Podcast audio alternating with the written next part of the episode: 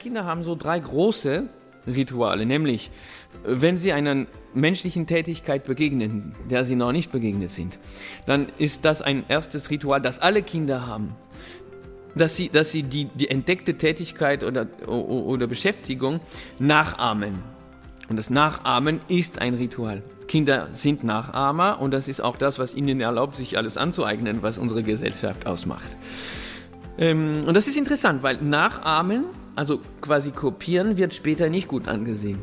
Also wenn du in der Schule abschaust, kopierst, was, was andere Schüler machen, ist das eigentlich schlecht bewertet.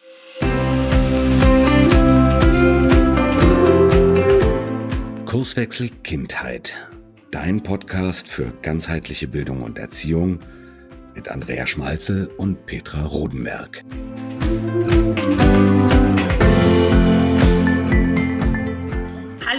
Herzlich willkommen. Und ja, wir, wir haben heute wieder einen ganz tollen Interviewgast da. Und zwar ist es der André Stern. Viele von euch kennen den mit Sicherheit schon. Er hat ganz, ganz, ganz viele tolle Sachen gemacht und ganz viel Input auch für uns und ganz viel tolle Inspirationen und Denkweise an den Tag gelegt. Und genau über die wollen wir eben heute sprechen. Und dann nehme ich gleich so einen Satz von seiner Homepage her zum Einstieg. Und zwar, Kinder lernen von Natur aus und doch ermüden viele in diesem Prozess, wenn sie die Schule durchlaufen. Das war ein Satz von Sir Ken Robinson über den lieben André Stern. Und ich denke mal, da wollen wir jetzt einfach mal so drüber quatschen. Ich denke, das ist eine gute Einleitung zu diesem Thema. Ja, genau. Also ich sage auch noch Hallo und ähm, für mich ist das heute ganz aufregend, weil ich habe mich riesig gefreut, dass du zugesagt hast, zu uns in den Podcast zu kommen, weil ich deine Bücher toll finde und auch schon auf deinem Kongress war und ja, einfach heute mal über das Thema Lernen, Schule und Neugier und Motivation. Das sind, glaube ich, Themen, die uns alle beschäftigen. Und ich freue mich auch für die Gelegenheit, äh, die ihr mir gebt, äh, dass unsere Bemühungen zusammenkommen und dass eventuell eine etwas neue Beleuchtung äh, über die Kindheit so geworfen wird, ja? dass wir die Kindheit von irgendwie woanders her betrachten. Genau. Und zwar ein weiterer Satz war ja noch, ein Grund dafür ist, dass die Rituale der Erziehung nicht mit den Rhythmen ihrer Neugier in Resonanz stehen. Ja. Ähm, das äh, hat ja einen ziemlichen Bezug auch zu deinem neuen Buch.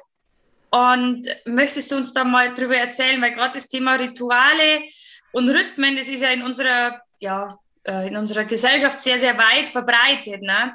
Und da ist es vielleicht ganz witzig, da mal deine Ansicht, deinen Ansatzpunkt, deine Meinung dazu zu hören.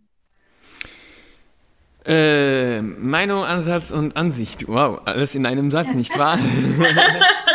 ähm, also, dieses Buch war schon eine Weile äh, im Werden, aber rein als Idee noch gar nicht äh, konkret geworden. Und tatsächlich war dieser Satz, Zitat von, von äh, den leider verstorbenen Sir Ken Robinson, ja einer der, der Anlässe, mich mit diesem Thema dann wirklich ganz konkret zu beschäftigen.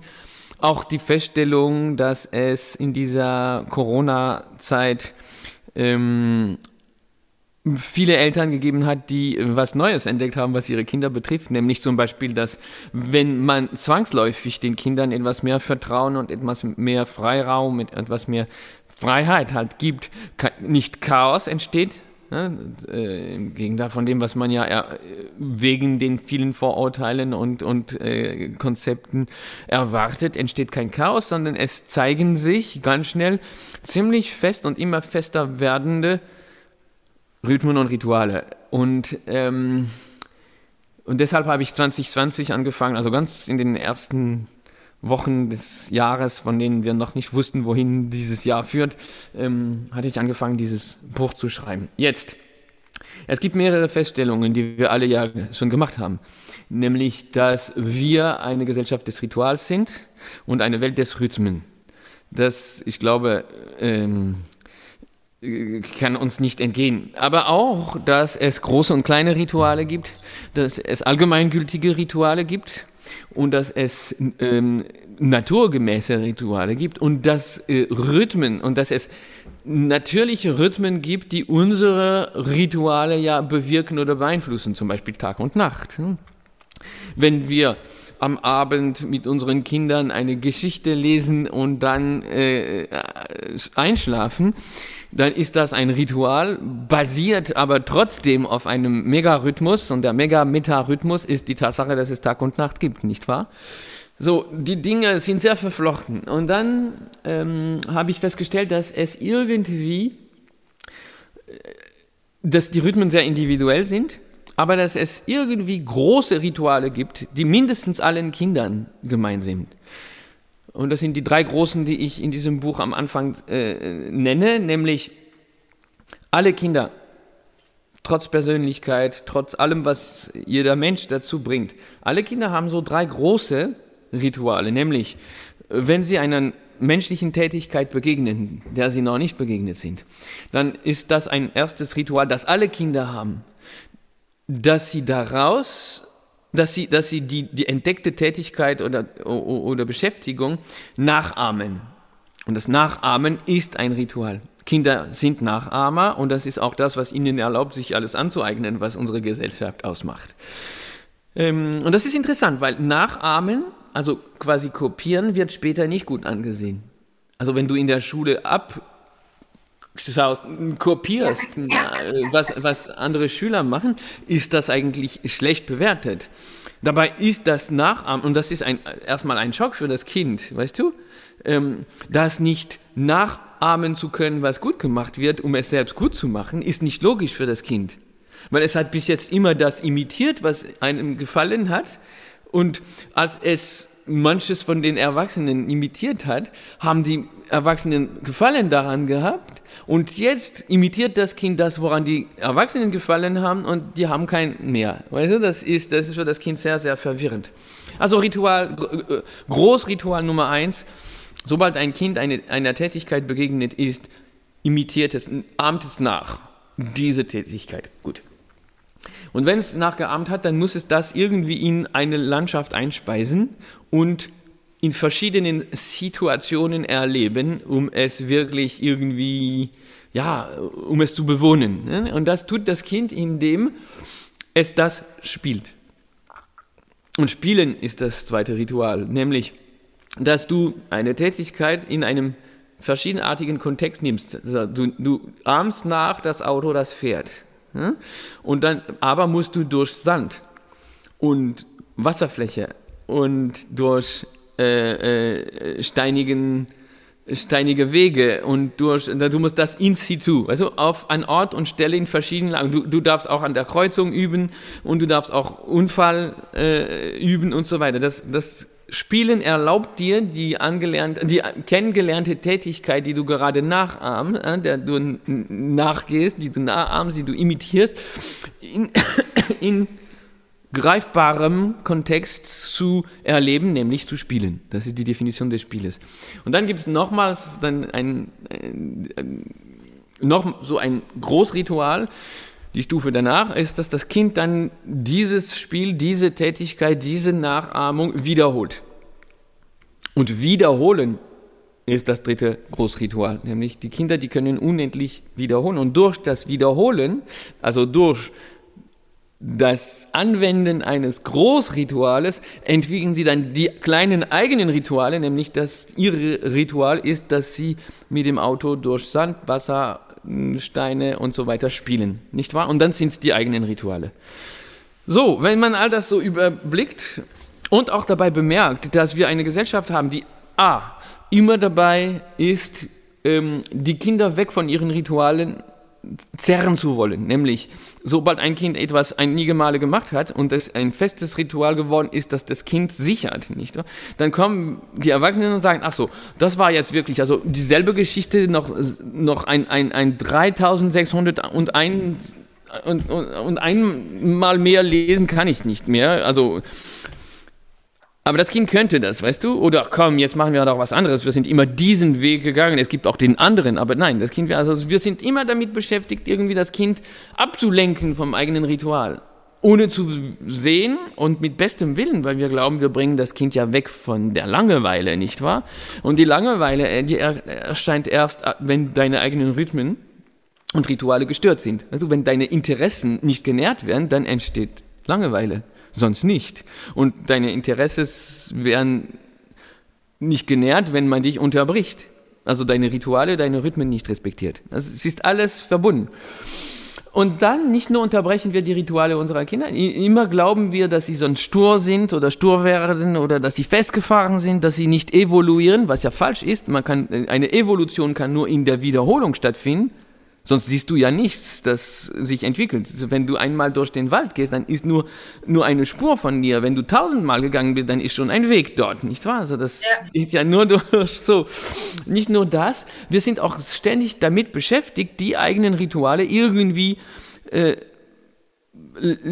als lächerlich darzustellen und uns dafür, äh, also und, und dafür um Entschuldigung zu bitten. Weißt du, ah, es tut mir leid, ich brauche das mein Mikrofon so ist, weißt du, und dass der Computer so und meine kleine Kerze brauche ich auch ja? und ähm, also wenn meine kleinen Sachen nicht so in der Ordnung sind, wie ich sie halt mag, kann ich sie nicht so gut aufnehmen. Es tut mir leid, ich brauche es halt. Also wir, und dabei sollten wir stolz sein. Schau, das ist mein Ritual. Das ist das, was mir erlaubt, ich zu sein und jetzt dir zu begegnen und, und eine Fläche zu bieten für unsere Begegnung.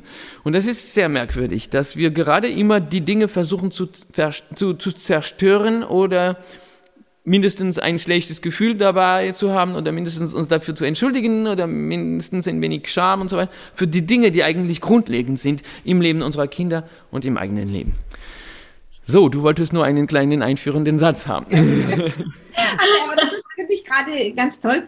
Ich bin ja nun Bildungswissenschaftlerin, da muss ja da immer gleich so ein bisschen in die andere Richtung. Aber gerade dieses Lernen am Modell ist ja auch eigentlich etwas, was auch die Wissenschaft, was ja ganz klar belegt ist, ne? dass dieses Nachahmen, das ist ja ganz, ganz wichtig. Nur wir tun es ja eigentlich nicht. Ne? Ich sag mal, ich arbeite ja auch viel mit Kindern, die beim Lesen und Schreiben Schwierigkeiten haben. Und dann kommen eben Eltern und sagen, mein Kind mag gar nicht lesen. Und dann frage ich, ja, was, was lesen Sie denn?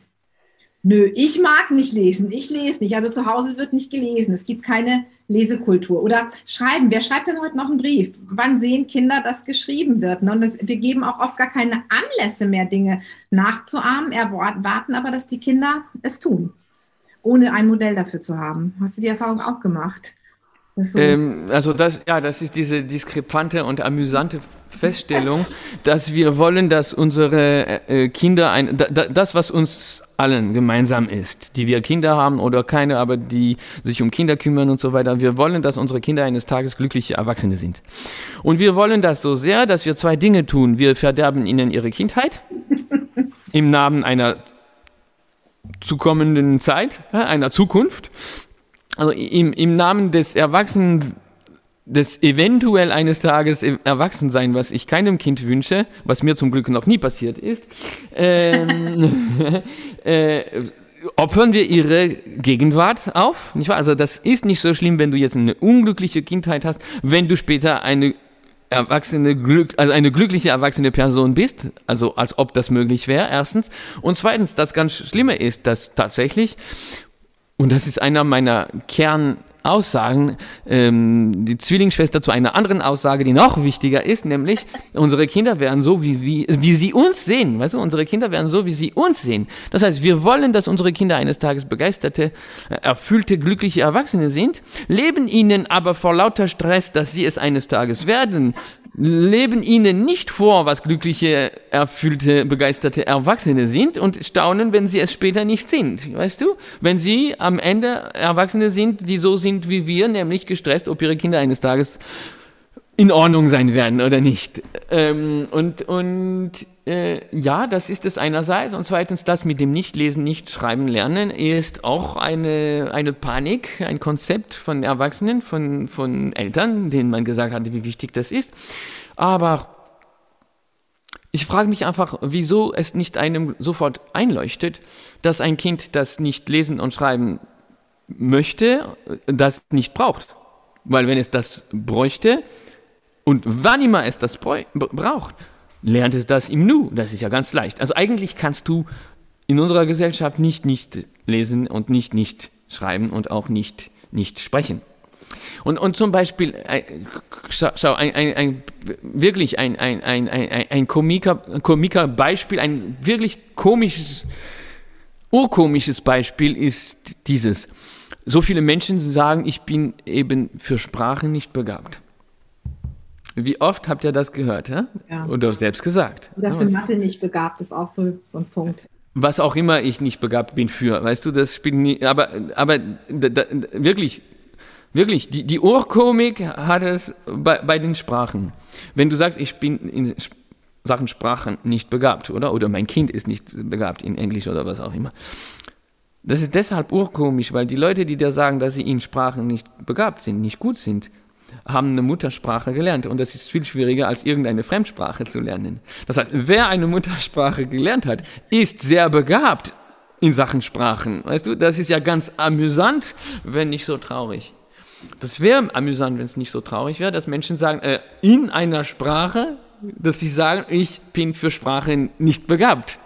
Es ist, es ist, ist ja. urkomisch und ein bisschen erschreckend. Und das ist dasselbe bei, bei, bei einem Kind. Ja, ja, tatsächlich. Ein Kind, das niemanden sieht, der äh, keine Person sieht, die liest oder, oder, oder schreibt, äh, hat zwar keine Beispiele, könnte aber Interesse für Lesen und Schreiben haben und das dann nicht nur lernen, sondern praktizieren, auch wenn die Leute um es, um das Kind herum nicht tun. Weil zum Beispiel habe ich mich leidenschaftlich für Astronomie, Astronomie interessiert und, und, und gewusst, wie man mit einem Teleskop und so weiter umgeht, ohne dass irgendwer bei mir das gemacht hat. Weißt du, ich, das heißt, das, was meine Eltern mir vorgelebt hatten, war nicht die Astronomie.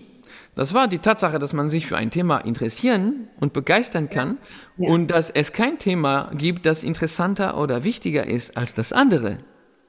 Das ist das Einzige, was wir eigentlich in diesem Fall vorzuleben. Du brauchst gar nicht zu lesen, du brauchst gar nicht zu schreiben, um Kinder zu haben, die sich für Lesen und Schreiben interessieren.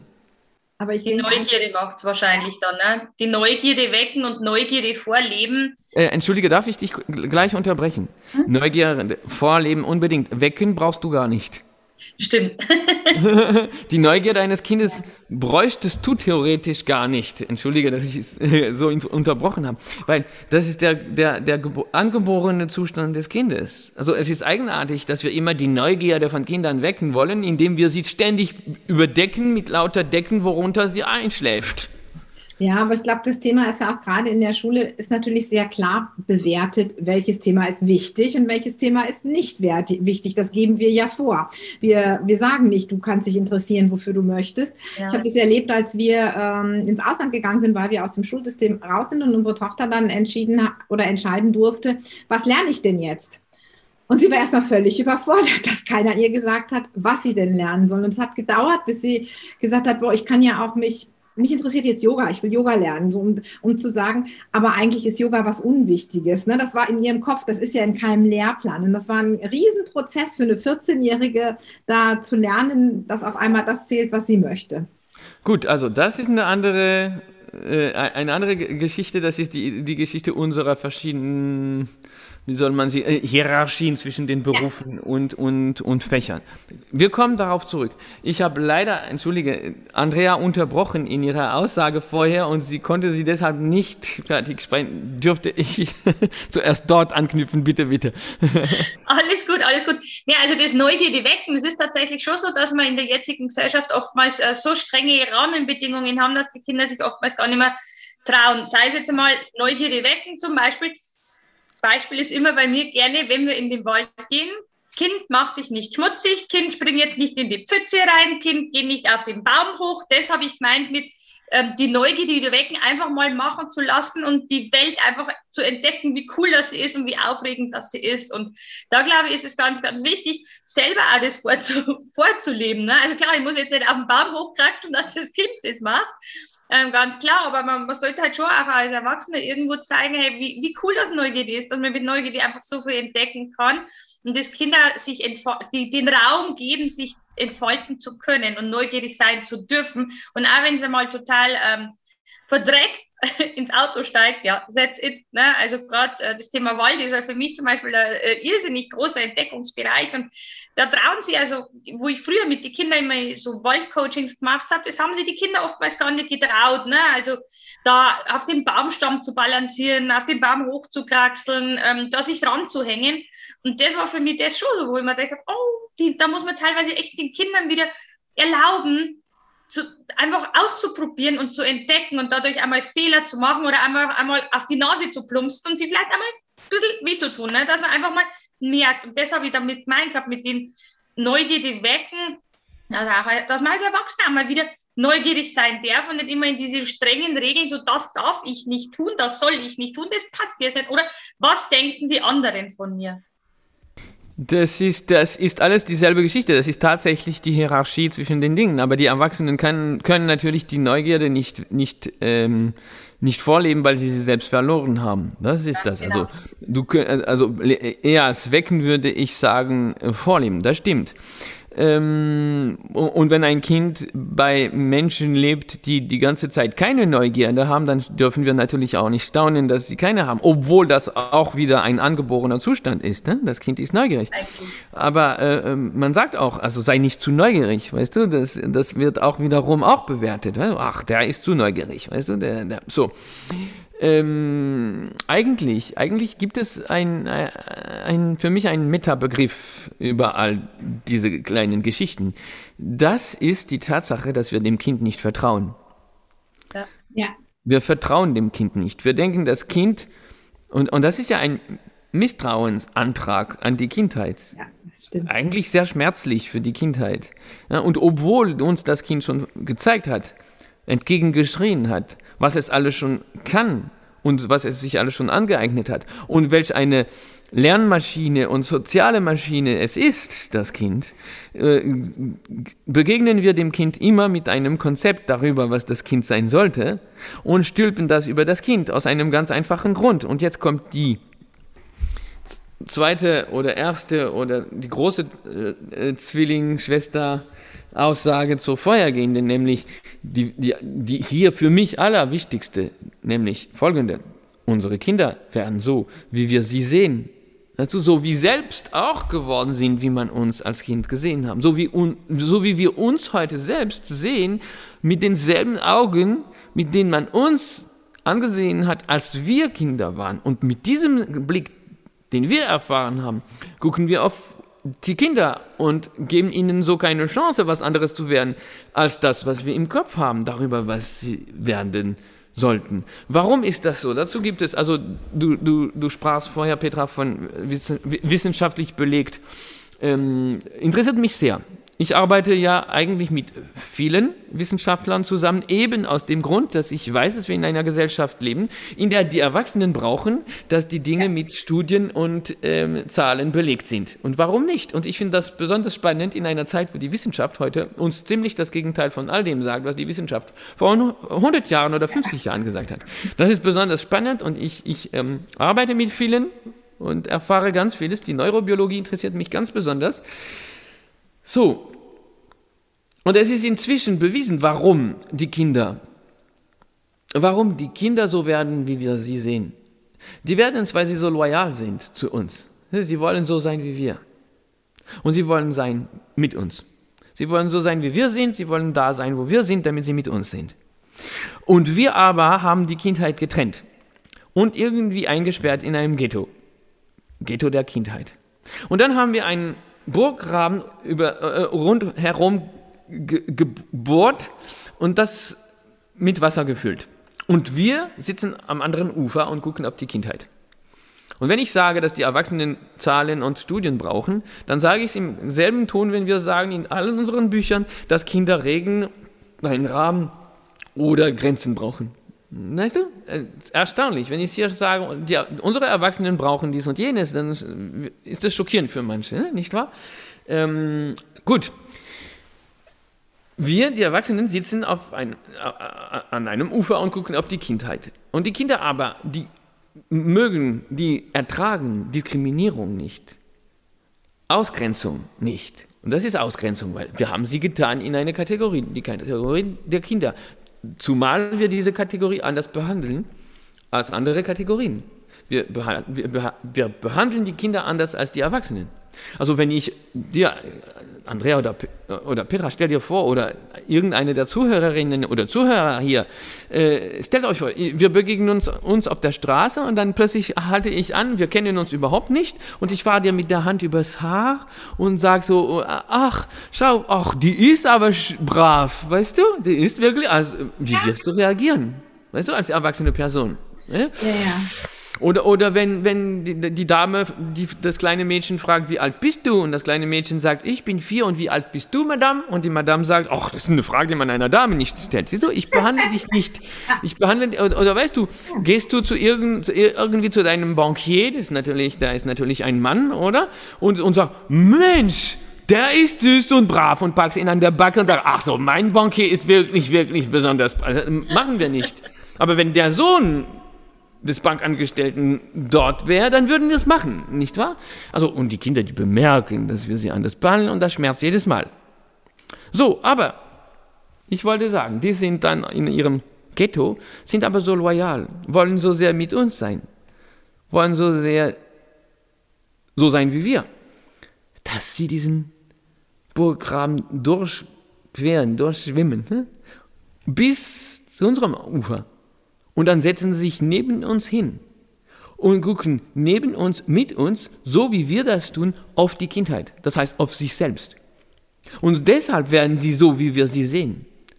Weil die Kinder, die sowieso, sie, bemerken sowieso, ihr Überleben hängt von unserer Pflege ab. Und unsere Willigkeit, ihnen Pflege zu geben, ist proportionell zum Gefallen, das wir an ihnen haben. Deshalb sind sie auch süß. Die süßen Babys haben überlebt. Die Evolution war da gnadenlos. Die süßen Babys haben besser überlebt als die nicht süßen.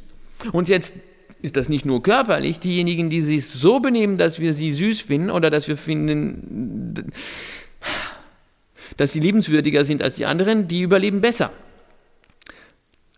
Und deshalb passen sie sich an und anstatt das zu werden, was sie hätten werden können, und da, anstatt das zu bleiben, was sie sind, Riesen der Potenziale, die alles lernen und alles werden können, was der Mensch lernen und werden kann, passen sie sich an und werden zu dem, sie entsprechen, sie werden zu dem, was diesem Konzept entspricht, was die Erwachsenen im Kopf haben darüber, was die Kindheit sein sollte.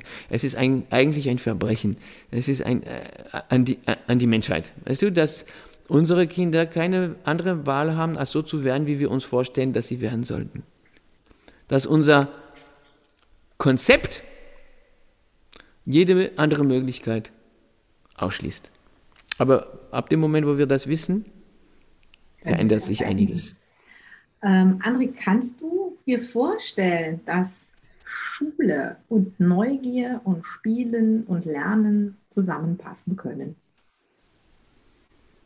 In der jetzigen Weltordnung Wahrscheinlich nicht, aber das ist nicht mein Job, weißt du? Ich, ich bin hier, um von Spielen und Lernen, ja.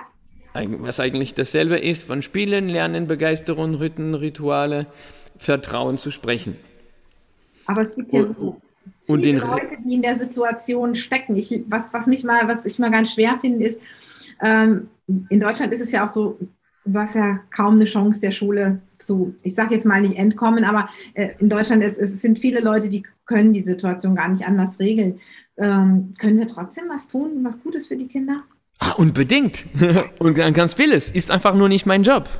Okay. Und ich habe auch keine Tipps und keine, äh, okay. äh, und, und keine Tricks zu verteilen, weil das, ich wäre dann ein Scharlatan, wenn ich sowas machen würde, weißt du? Weil ähm, ich, ich, es gibt nicht die Methode für die Kinder.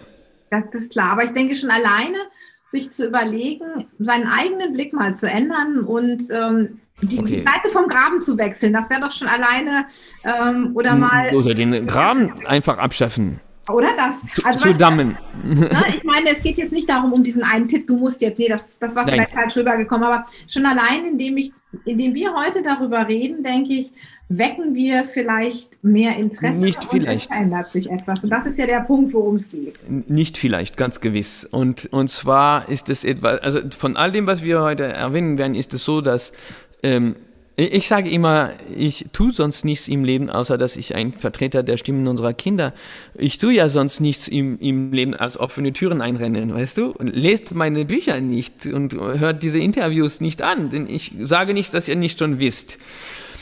Ähm, aber ich glaube kaum, dass von gewissen Dingen, die wir jetzt gesagt haben, ähm, also ich glaube nicht, dass irgendwer, der jetzt unsere unser Gespräch gehört hat, morgen mit ruhigem Gewissen über den, das Haar eines Kindes fahr, mit der Hand fahren kann, ohne mindestens daran zu denken, ja. dass wir es heute erwähnt haben. Weißt du, alleine das bringt etwas Neues in die Welt. Aber ja, gewiss, gewiss kann man viel mehr machen, als man denkt, und zwar nicht durch Methoden, sondern durch das, was viel vorher kommt, nämlich unsere Haltung. Und dann, wenn, wenn wir den Graben ja, den Burggraben nicht, nicht, nicht machen, dann brauchen wir den auch nicht abzuschaffen. Also die Kinder, sie brauchen das nicht, dass wir auf ihre Seite kommen zum Beispiel. Sie brauchen nur, dass es keine Seiten gibt, sondern ein ganzes Kontinuum. Und das kannst du in jeder Schule, was auch immer, das kannst du immer. Und wenn ich sage, dass es die Haltung ist, dann lass uns doch, obwohl es überhaupt nicht Tipps und Methoden und, und, und, und äh, Ratschläge sind, sondern einfach eine neue Beleuchtung. Durch unsere Haltung können wir alles verändern. Und zwar, wir müssen uns vorstellen, was das Leben eines Kindes ist. Das Leben eines Kindes äh, ist, ist, äh, führt zu dem verletzten Kind, das alle in sich tragen, in Begriffen die Lehrer. Und ich wiederhole es, die Lehrerinnen, die Lehrer und die Eltern, die haben alle ein, ein, ein Ziel in sich, nämlich, dass die Kinder eines Tages glückliche Erwachsene sind. Sie tun nichts Böses, weißt du? Und ich möchte hier die Schule in Schutz nehmen. Äh, es passiert nichts in der Schule von all dem, was wir denken, dass es ungut ist. Es passiert nichts in der Schule, das nicht in der Gesellschaft passiert. Es herrschen in der Schule dieselben Paradigmen und dieselben Haltungen wie anderswo in der Gesellschaft. Zwar könnte es sein, dass in der Schule das sich verändert, das ist das, was ich mir sehr, sehr, wünsche, aber derzeit können wir nicht sagen, die böse Schule führt zur Gesellschaft, wie wir sie haben. Das ist ja ein Ganzes. Ja. So, und ich möchte vor allem die Lehrerinnen und Lehrer in Schutz nehmen. Und viele von denen denken, ich kann ja nichts machen, denn es ist ein so strenges Programm, also so, die Auflagen sind so kompliziert und so und so weiter. Weißt du, haben das Gefühl, ich kann nichts, nichts tun. Und das ist kein sehr gutes Gefühl, ich kann nichts tun. Das ist auch das, was viele Erwachsenen und viele Lehrerinnen und Lehrer verzweifelt, nämlich, dass sie das Gefühl haben, egal was ich tue, es, ich kann nichts verändern, ich bin zu klein. Aber wir kommen darauf zurück. Ich wollte sagen, wir müssen uns vorstellen, wie das Leben eines Kindes ist, das zu diesem verletzten Kind führt, das alle in sich tragen, in Begriffen eben die Lehrpersonen, in Begriffen alle, die jetzt zuhören wahrscheinlich. Ähm, was zu diesem verletzten Kind führt, ist erstens die Diskriminierung, dass man dich anders behandelt, als du bist. Erstens, dass man dir nicht vertraut. Du bist ein Riesen der Potenziale. Die genetischen Programme wissen nicht, wo und wann du auf die Welt kommen wirst. So wissen sie nicht, mit welchen Potenzialen sie dich ausstatten sollen, damit du überleben kannst in deiner jeweiligen Umgebung. Und das sind dieselben genetischen Programme seit Tausenden von Jahren, weißt du? Aber in der Eiszeit äh, oder in, in, der Zukunft, in, vor 20.000 Jahren in der Eiszeit oder in der Zukunft in 200 Jahren in irgendeiner Wüste brauchst du ja verschiedenartige Potenziale. Und weil die genetischen Programme dieselben sind schon immer und nicht wissen, wo und wann du auf die Welt kommen wirst, können sie dich nicht im Vorfeld ausstatten mit denjenigen Potenzialen, die du brauchen wirst. Also haben sie die geniale Idee gehabt, dich mit sämtlichen menschlichen Potenzialen auszustatten, damit du auf jeden Fall in diesem Übermaß, auf jeden Fall darin diejenigen findest, die paar wenigen findest, die du fürs Überleben in deiner jeweiligen Umgebung brauchst. Und das ist spannend, ähm, weil dieselben Potenziale, also die, das Potenzial Grünnuancen zu erkennen, ist im Urwald sehr nötig, äh, in einer Großstadt nicht sehr. Hm? Und dann das eine entwickelt sich und das andere nicht. So. Aber als Kind hast du dieses Bewusstsein, dass du alles werden und alles lernen kannst. Du weißt, dass du der Hüter der menschlichen Potenziale bist Das wissen die Kinder, das fühlen sie. Sie sehen schon, was sie alles entwickelt haben. Sie sehen, was sie alles gewachsen sind. Und zwar ohne Impulse von außen, ohne Motivation, ohne äh, äh, Förderung und so weiter. Also sie wissen das. Und ihnen sagt man, ohne uns Erwachsenen seid ihr nichts und ihr kommt zu nichts. Weißt du, das schmerzt schon, dass man dir so wenig vertraut, obwohl du überall beweist, auch wissenschaftlich, dass du ein Riesen der Potenziale bist. Und dass der Erwachsene dir gegenüber, der dich belehren und erziehen möchte, der hat all diese Potenziale, die er nicht braucht, verloren und es bleibt nur noch als Bonsai-Version des Menschen da, wenn man als Erwachsener dem Kind gegenüber, weil eigentlich müssten die, die, die, die Haltungen umgekehrt sein, sind sie aber nicht. Weißt du, das merkst du als Kind und das schmerzt. Und was sonst eben zu diesem verletzten Kind führt, also die Diskriminierung, dass man dir kein Vertrauen schenkt, das, das ist etwas, das man dir antut, das schmerzt. Du möchtest, dass man dir vertraut, so wie du vertraust. Aber das, was wirklich eben Schmerz und zum verletzten Kind fühlt, führt, ist eben dieses fehlende Vertrauen in diese Äußerung, nämlich dass kein Kind zu hören bekommt, das, was es hören möchte, sondern immer eigentlich das Gegenteil. Nämlich, ich hab dich lieb. Aber ich hätte dich noch lieber, wenn du mir meinen Erwartungen entsprechen würdest. Als ganz kleines Baby, ich hätte dich lieber, wenn du durchschlafen würdest, weil alle sagen, du solltest durchschlafen. Weißt du? Was völlig absurd ist, aber trotzdem.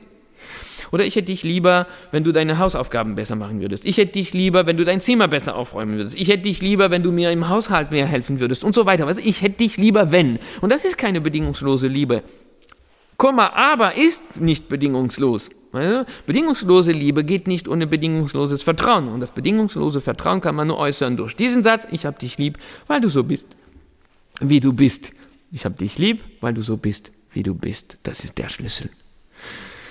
Das ist das, was deinem Kind, auch deinem verletzten Kind, das das zum ersten Mal hört. Denn sagst du es einem Kind, sagst du es allen Kindern, inbegriffen dem eigenen, inneren, verletzten Kind.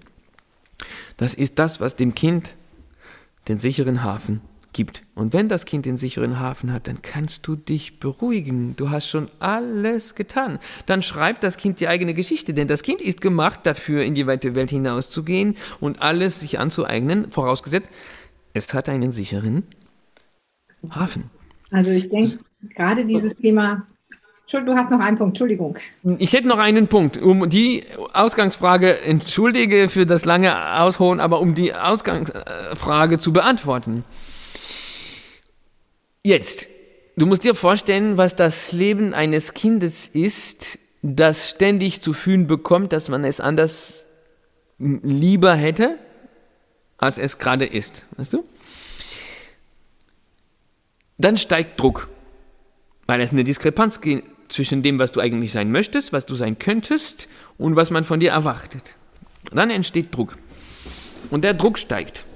Gerade in der Schule steigt er ganz besonders, weil du zu spüren bekommst, also du musst brav sein. Brav bedeutet unsichtbar. Sobald du sichtbar bist, bist du verhaltensauffällig. Ja? Je unsichtbarer, also je weniger ich dich sehe, umso mehr sehe ich dich. ähm, du musst brav sein, du musst gut zuhören. Du musst gut zuhören, weil wenn du nicht gut zuhörst, dann wirst du nicht die richtigen Antworten liefern können, wenn man dich fragt. Und dann, wenn du keine guten Prüfungen hast, nicht wahr, äh, wirst du keine guten Noten haben. Und wenn du keine guten Noten haben wirst, also wenn du keine guten Noten hast, dann wirst du kein gutes Studium machen können. Und, und wenn du kein gutes Studium machen kannst, dann, dann, dann wirst du keine guten Diplome haben. Und wenn du keine guten Diplome hast, dann wirst du keinen guten Job haben. Und wenn du keinen guten Job hast, dann wirst du kein Geld haben. Und wer kein Geld hat, ist nichts. Denn wer nichts hat, ist nichts. Du merkst, der Druck, der steigt und steigt ein Leben lang. Und der Vorschlag hier ist, komm, lass uns diesen Deckel entfernen. Weißt du, wirklich, von dem Dampfkochtopf Kindheit nehmen wir den Deckel weg. Mit einem Satz. Mit einem Satz. Und das ist ein Satz, den man im nonverbalen Bereich der Sprache sagt. Weil das Nonverbale die Sprache ist, die die Kinder am besten verstehen. Jetzt musst du dir vorstellen, du bist ein Kind, das in diesem Kessel lebt. Du gehst über die Schwelle der Klasse einer gewissen Lehrerin oder eines gewissen Lehrers. Du gehst über diese Schwelle in die Klasse hinein und die Person dir gegenüber gibt dir zu fühlen, hier musst du dich nicht anpassen. Hier musst du nicht meinen Erwartungen entsprechen. Hier musst du gar nichts ich habe dich lieb, weil du so bist, wie du bist, auch wenn du dich nicht abmühst, wenn du dir, dich nicht bemühst, mir zu entsprechen. Ich hab dich lieb, weil du so bist, wie du bist. 45 Minuten pro Woche in so einer Klasse, wo so eine Stimmung herrscht, rettet eine ganze Kindheit in diesem Dampfkessel, weißt du? Und das ist der Punkt, um jetzt deine Frage, deine Ausgangsfrage zu beantworten. Ja, durch unsere Haltung. Und egal ob jetzt Programm, nicht Programm, Hierarchie, Lehrer, Eltern, Chefs und so weiter, Ministerium und so weiter, egal ob es das gibt oder nicht, es ist dann irgendwie ein Bündnis zwischen dir und dem Kind. Ich hab dich lieb, weil du so bist, wie du bist. Ich erwarte nichts von dir. So, es sind keine Tipps, keine Tricks, keine Empfehlungen, keine Ratschläge. Es ist nur einfach die bloße Tatsache, dass eine neue Haltung innerhalb einer Generation die ganze Landschaft verändern könnte. Und das könnte in der Schule beginnen, und zwar mit dir. Genau, also sehr, sehr schön. Und genau das, was, wo es uns darum geht, wir arbeiten ja ganz viel mit Pädagogen und es geht immer um das Thema Haltung. Es geht wirklich immer auch um dieses Thema Haltung und die Leute auch darin zu bestärken, es ist gut, wenn ihr eine andere Haltung habt, weil viele haben ja auch Angst, selber wieder bewertet zu werden. Und was ich so heute für uns und unsere Leser, Hörer mitnehme, sind einmal die Rituale, die du gezeigt hast, das Nachahmen und äh, dass sie da reinkommen, das ist ja auch in deinem Buch beschrieben, was wir auch sicherlich jetzt in den Shownotes dann äh, verlinken werden. Und natürlich diese Haltung. Dieses Haltungsthema finde ich wahnsinnig wichtig. Und es ist ganz toll, dass das jetzt nochmal so auf den Punkt gebracht ist. Dann bedanken wir uns ganz, ganz, ganz herzlich bei dir, lieber André, dass du Zeit genommen hast, mit uns über dieses doch sehr, sehr wichtige Thema zu reden. Und das ist ein Herzensanliegen auch von uns tatsächlich auch. Und ähm, vielen herzlichen Dank nochmal und ähm, ja, ich hoffe, wir sehen uns das eine oder andere Mal vielleicht auch mal live. und ähm, ja, deine Geschichte ist ja auch äh, sehr, sehr interessant. Die kann man ja auf jeden Fall nachlesen. Das war also dieser Anlass, wieso wir unbedingt mit dir dieses Interview haben wollten. Das ist richtig, richtig cool. Also einfach mal anders. Und das ist einfach mega genial. Und vielen herzlichen Dank, lieber André. Ich danke dir, ich danke euch für die Gelegenheit, mal ein wenig das Kind in die Bildungsdebatte einzubauen, ne? was ja, irgendwie äh, nicht ganz sinnlos ist. Ich danke euch vielmals. Auch das Kind in der Bildung eine Rolle spielt. Ja, dass, dass wir irgendwie, also weißt du, all diese Bildungsdebatten, all diese Diskussionen, all diese Gipfel und so weiter, du wirst bemerkt haben, dass der fehlende Gast immer das Kind ist. Deshalb bin ich besonders bemüht, die Kinder zu vertreten. Ganz, ganz herzlichen Dank dafür.